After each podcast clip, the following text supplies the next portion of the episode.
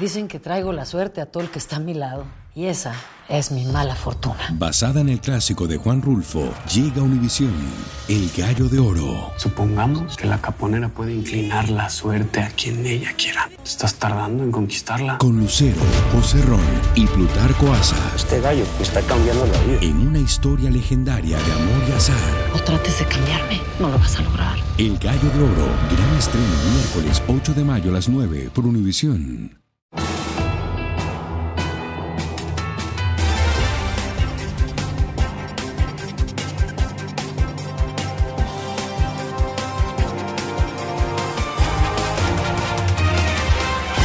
Buenas noches, hoy es lunes 4 de diciembre y estas son las noticias más importantes del día. Una casa explota cuando la policía se acerca a una vivienda en Arlington, Virginia, para ejecutar una orden de registro. Asesinan en Guanajuato estudiantes de medicina que habían sido secuestrados cuando regresaban de una fiesta. Tragedia en una playa en México. Un tiburón mordió en una pierna a una madre. Ella no sobrevivió, pero sí logró proteger a su hijo. Le contaremos qué hizo para salvarle la vida.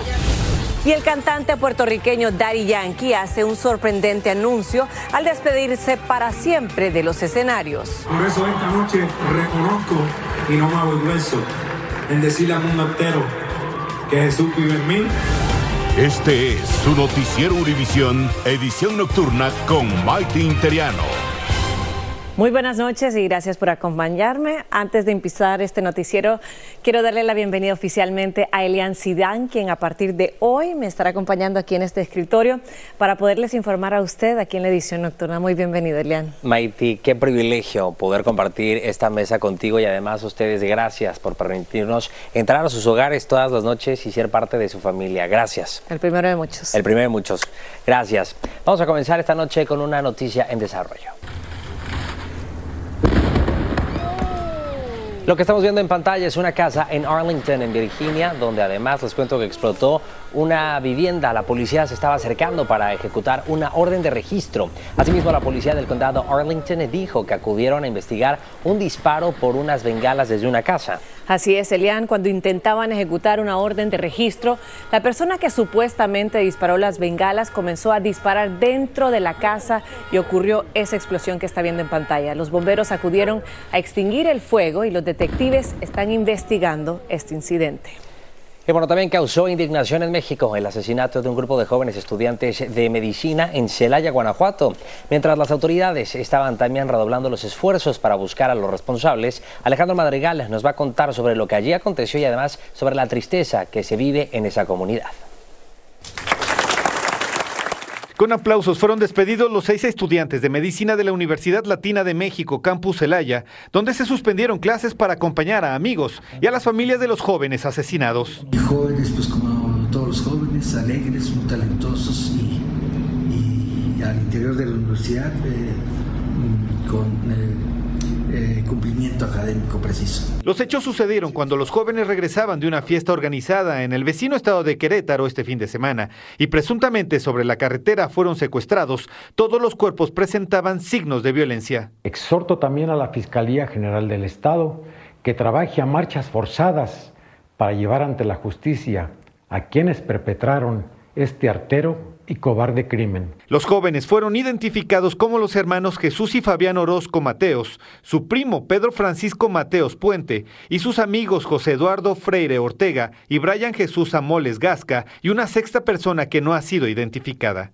El gobernador de Guanajuato, Diego Sinué Rodríguez, escribió en sus redes sociales que se implementó un operativo exhaustivo con apoyo de las dependencias federales y municipales para reforzar la seguridad en la región y dar con los responsables y que estos actos no quedarán impunes. Y sí veo tristeza, pero fortaleza también. Los operativos abarcaron los municipios de Celaya, Juventino Rosas y Villagrán, todos controlados por el cártel de Santa Rosa de Lima dedicado al robo de combustible y extorsiones. En la universidad hay consternación y exigen paz. Autoridades no descartan un ajuste de cuentas porque los familiares de al menos tres de los seis jóvenes asesinados eran funcionarios estatales. En Ciudad de México, Alejandro Madrigal, Univisión. Gracias, Alejandro. También en México investigan la muerte de una migrante venezolana que desapareció y luego apareció apareció enterrada con todas sus pertenencias en Jalisco. Maika Torres, de 38 años de edad, había sido reportada como desaparecida por sus seres queridos el pasado viernes. Las autoridades manejan el caso como un feminicidio y una persona está detenida en relación a este crimen. Y la Fiscalía de Miami-Dade en Florida publicó fotos de la escena del crimen en el caso de un niño de 13 años quien está siendo acusado de matar a puñaladas a su propia madre. Las fotos muestran el arma, así como imágenes de la víctima con además su hija recién nacida segundos antes de ser asesinada. En Miami, Guillermo González tiene el informe y además nos cuenta lo que sigue ahora. Se trata de nuevas evidencias en la espantosa historia ocurrida en la noche del jueves 12 de octubre de este año en la ciudad de Hialeah, en el área de Miami.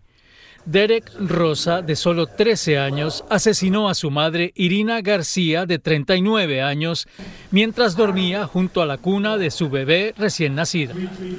Hoy se conocieron estas fotos en las que, según la policía, se ve el cuchillo con el que el niño aparentemente cometió el horrendo crimen. Además, una foto aparentemente obtenida de un supuesto video que la Fiscalía tendría en su poder como parte de la evidencia para acusarlo de homicidio. El video habría sido captado por la cámara de un dispositivo que suele colocarse cerca de la cuna de los bebés cuando acaban de nacer para que sus padres puedan vigilar sus movimientos. En esta fotografía se ve a Derek aparentemente mientras acuchillaba a su madre en la cama donde estaba dormida. Después de cometer el crimen, el chico llamó él mismo a la policía y confesó lo que había hecho. La policía lo arrestó y lo acusó de homicidio. El próximo jueves, un juez decidirá si lo mantiene en una cárcel regular o le envía a un centro de detención juvenil mientras se desarrolla su proceso legal. La semana pasada, su equipo de abogados regresó al apartamento donde ocurrió el crimen luego de recibir autorización del juez del caso. Aunque los fiscales se opusieron, los abogados que defienden a Derek argumentaron que era muy importante para ellos regresar al lugar donde ocurrió el crimen. Derek Rosa, el chico de 13 años que en un principio confesó su crimen, se declaró no culpable y ahora espera su juicio. Quienes lo conocían en la escuela dijeron que es un muchacho muy inteligente y destacado en sus estudios. Nadie se explica cómo ni por qué la decisión de asesinar a su propia madre. Regreso contigo. Terrible tragedia. Gracias, Guillermo. Y un hombre que estaba de visita en la casa de familiares en Queens, Nueva York, mató a cuchilladas a cuatro parientes, entre ellos dos menores. Luego prendió fuego a un sofá para bloquear la entrada de las autoridades. La policía lo mató a tiros después de que acuchillara también a dos oficiales que atendieron la emergencia. Univision tuvo acceso a un inquietante video de una cámara corporal de un agente quien sujeta agresivamente a un niño discapacitado de 8 años de segundo grado en una escuela primaria de Wyoming. El agente fue acusado de borrar partes del video y específicamente los momentos más violentos de este incidente ocurrido en el año 2022. Los padres ya demandaron al agente por violar los derechos del menor y también las leyes federales. Y esta semana la ciudad de Nueva York estará experimentando temperaturas bastante heladas que en muchos casos se acercaría al punto de congelación. Una situación que pone en peligro la vida de los migrantes que saturaron la Gran Manzana y que tienen acceso limitado a los refugios y a una cama. Fabiola Galindo está en vivo desde Nueva York y nos tiene detalles de lo que está pasando a esta hora. Muy buenas noches, Fabiola, te escuchamos. Así es, Maiti, ya son más de 66 mil migrantes los que están bajo el cuidado de los albergues municipales en Nueva York. Y aquí afuera de este centro de procesamiento, como puedes ver, están armando camas de cartón, carpas improvisadas, escenas muy similares a las que vimos en el verano, pero circunstancias muy distintas. El invierno está por llegar y el frío no perdona. Muchos de los inmigrantes aquí nos dicen que ellos pueden aguantar este frío, pero lo cierto es que las temperaturas congelantes todavía están por venir. ¿Por qué están acampando aquí? Es que muchos de ellos ya cumplieron los 30 días límite que pueden pasar en estos albergues municipales y tienen que venir a estos centros de procesamiento para volver a aplicar y solicitar otra vez, si es que hay cupo, otra cama en otro albergue. Simplemente aquí no hay dónde ponerles y muchos prefieren pasar la noche para pues esperar al día siguiente a que les den una respuesta positiva. Escuchemos las condiciones bajo las que tienen que pasar la noche. Y crea que a veces uno hasta la, hasta la quijada le tiembla, pues, y Es difícil. ¿A qué hora llega? Como a las 12 de la noche. Entonces, para venirme otra vez para acá amanecido a las 4 de la mañana para poder agarrar primer puesto, primer lugar o algo. Lo que preocupa es que ya pronto también las familias con niños van a tener que pasar por este proceso de reubicación, ya que ellos tienen un límite de 60 días para poder quedarse en estos refugios municipales. El alcalde dice que no hay espacio, los activistas aseguran que es una falla burocrática y también el gobernador de Texas ya anunció que continuará enviando migrantes a estados como Nueva York a pesar de las bajas temperaturas. Estaremos muy pendientes. Ahora regreso contigo, Maiti. Muchísimas gracias, Fabiola.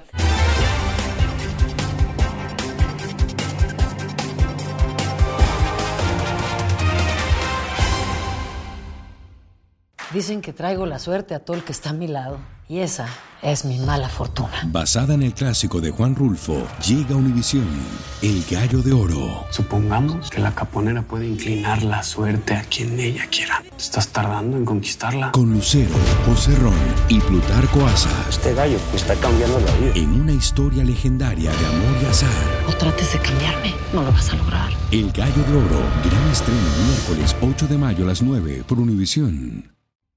Y la Oficina de Aduanas y Protección Fronteriza suspendió por tiempo indefinido sus operaciones en el cruce de Lukeville, Arizona. El anuncio llegó debido al creciente flujo de migrantes irregulares por esa zona. Ahora quienes usan este puerto deberán viajar más de 100 millas hacia los puertos más cercanos, que son Nogales y San Luis. Y un ataque de un tiburón resultó mortal para una madre que estaba nadando con su hijo en una playa del estado de Jalisco, en México. Testigos dijeron que la mujer logró poner a salvo a su hijo de 5 años, pero el tiburón la atacó a ella y le seccionó una pierna. Desde México, Iván Macías nos dice cómo ocurrió todo. Con esta carnada buscan al tiburón que atacó a María Fernanda Martínez en esta playa de Jalisco, México, luego de saberse que el animal merodeaba cerca de esta atracción inflable mientras bañistas se encontraban en el agua. El video que muestra la mortal agresión contra la joven madre se volvió viral. Agonizantes sacan el cuerpo de María Fernanda Martínez del mar, luego del brutal ataque de un tiburón mientras nadaba con su hijo de 5 años de edad. Un hombre se quita la playera para cubrir la herida o hacer un torniquete, pero todo es inútil. Luego intentan retirar el cuerpo de la mujer hacia otro lugar para esperar a los socorristas, mientras escucha que un niño pregunta por su mamá y le impiden acercarse. Vamos a ir con tu mami ahorita, pero, pero necesitamos primero encontrar a tu papi. La joven madre acudió a un festival acuático que aparentemente no significaba peligro mayor. Ella iba con chalecos salvavidas junto a su hijo. Los responsables del parque aseguran que ayudaron a poner a salvo al niño, recibiéndolo de la agonizante mujer. Y le quitaron los hocico el tiburón, el, el, a la señora tiburón, arriesgando nuestra propia vida. Hoy solo queda esta ofrenda en recuerdo de la joven bióloga marina quien encontró la muerte de la forma que menos imaginó.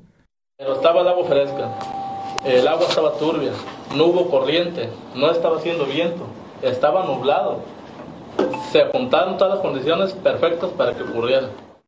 Autoridades de Cihuatlán, Jalisco, buscan entender por qué el ataque del tiburón que podría ser hembra y tener crías, pero a pesar del riesgo, quieren verificar dónde está el animal.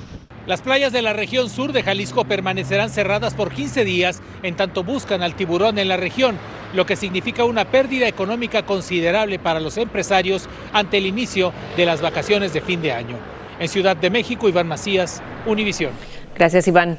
Autoridades de dos hospitales en Gaza dijeron que esos centros de salud están saturados de heridos tras los bombardeos israelíes del sábado y el domingo. Añadieron que en esos bombardeos murieron decenas de personas, entre ellos muchos niños. Israel, por su parte, dijo que sus bombardeos mataron a un comandante de Hamas que ayudó a planificar los mortales ataques del 7 de octubre. Una investigación del New York Times reportó inquietantes datos sobre los controladores aéreos de Estados Unidos. El artículo reveló que hay escasez de personal y que algunos controladores aéreos se duermen o se emborrachan en su trabajo. Ahora muchos se preguntan cuán seguro es el sistema de controladores aéreos. Luis Mejí tiene reacciones de expertos y de la Agencia Federal de Aviación. El trabajo exige constante concentración. Un error de un controlador aéreo puede terminar en desastre. Por eso que la investigación del New York Times reportando que algunos trabajan dormidos o borrachos tiene a muchos preocupados. El periódico dice que entre cientos de quejas a la Agencia Federal de Aviación encontraron por lo menos siete reportes de controladores durmiendo en sus puestos y cinco trabajando bajo la influencia. Neil Burke fue controlador aéreo por más de 10 años. Mistakes do happen and Burke reconoce que se producen errores y que es crucial prestar atención, como en julio cuando un avión de American tuvo que esquivar a uno de Frontier en el aeropuerto de San Francisco. Estadísticamente, el número de incidentes ha sido bajo y hasta ahora ninguno pasó a mayores, pero el riesgo existe. Gran parte del problema es que no hay suficiente personal. ¿Qué es lo que se puede hacer? Traer nuevo personal, más personal, hacer atractivo, por ejemplo, el, el trabajo de eh, controlador aéreo de los ATC, el Traffic Controller, para que eh, no haya esa deficiencia que, que hay hoy. Expertos dicen que a pesar de los problemas, el sistema es altamente confiable y seguro.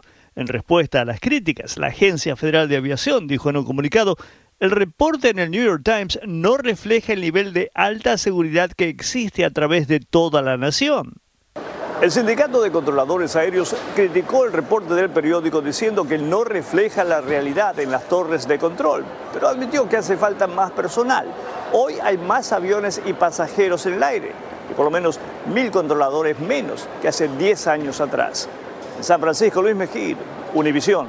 Luis, muchas gracias. Y la Fiscalía de Miami acusó a Manuel Rocha, ex embajador de Estados Unidos en Bolivia, de haber sido un agente del régimen castrista durante aproximadamente 40 años. Rocha estuvo presente en la audiencia y allí también la Fiscalía presentó un documento en el que el mismo Rocha le dice a un agente encubierto del FBI que él estuvo a cargo del derribo de las avionetas de Hermanos al Rescate en el 96, donde murieron cuatro civiles.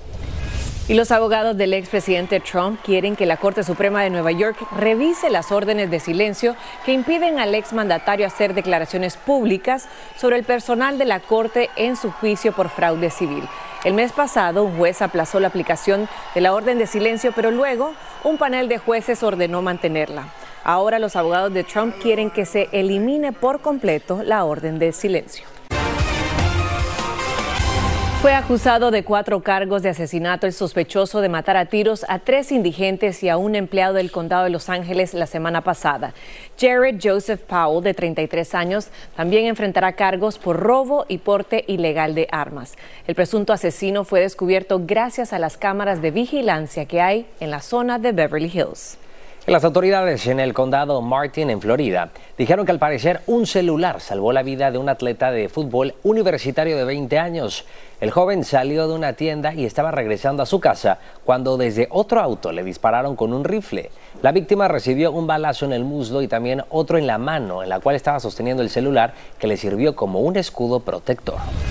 Y la empresa Ford está retirando del mercado unos 45 mil vehículos de los modelos Fiesta 2015, Fusion 2016 y Lincoln MKZ 2016 por un problema con las cerraduras de la puerta que podrían permitir que se abra cuando el auto está en movimiento.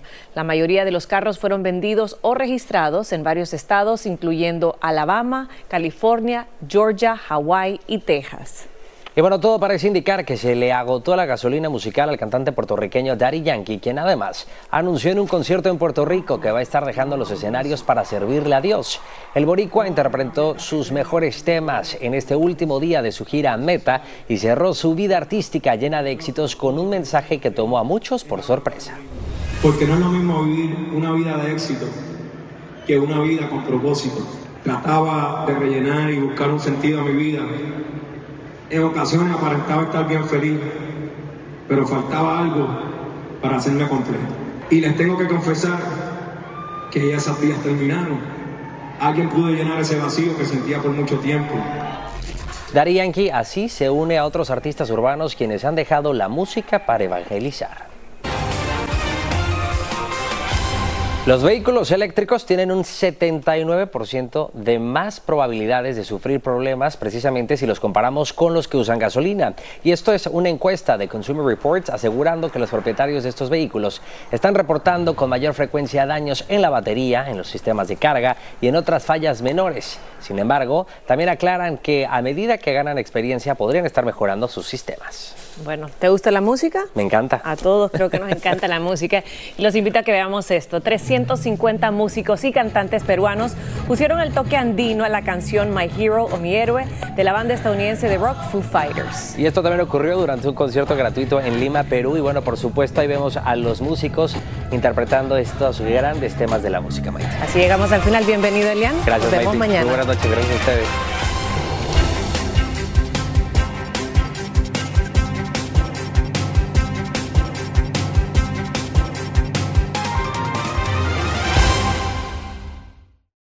Lucero junto a José Ron protagonizan El Gallo de Oro. Gran estreno miércoles 8 de mayo a las 9 por Univisión. y de las mejores.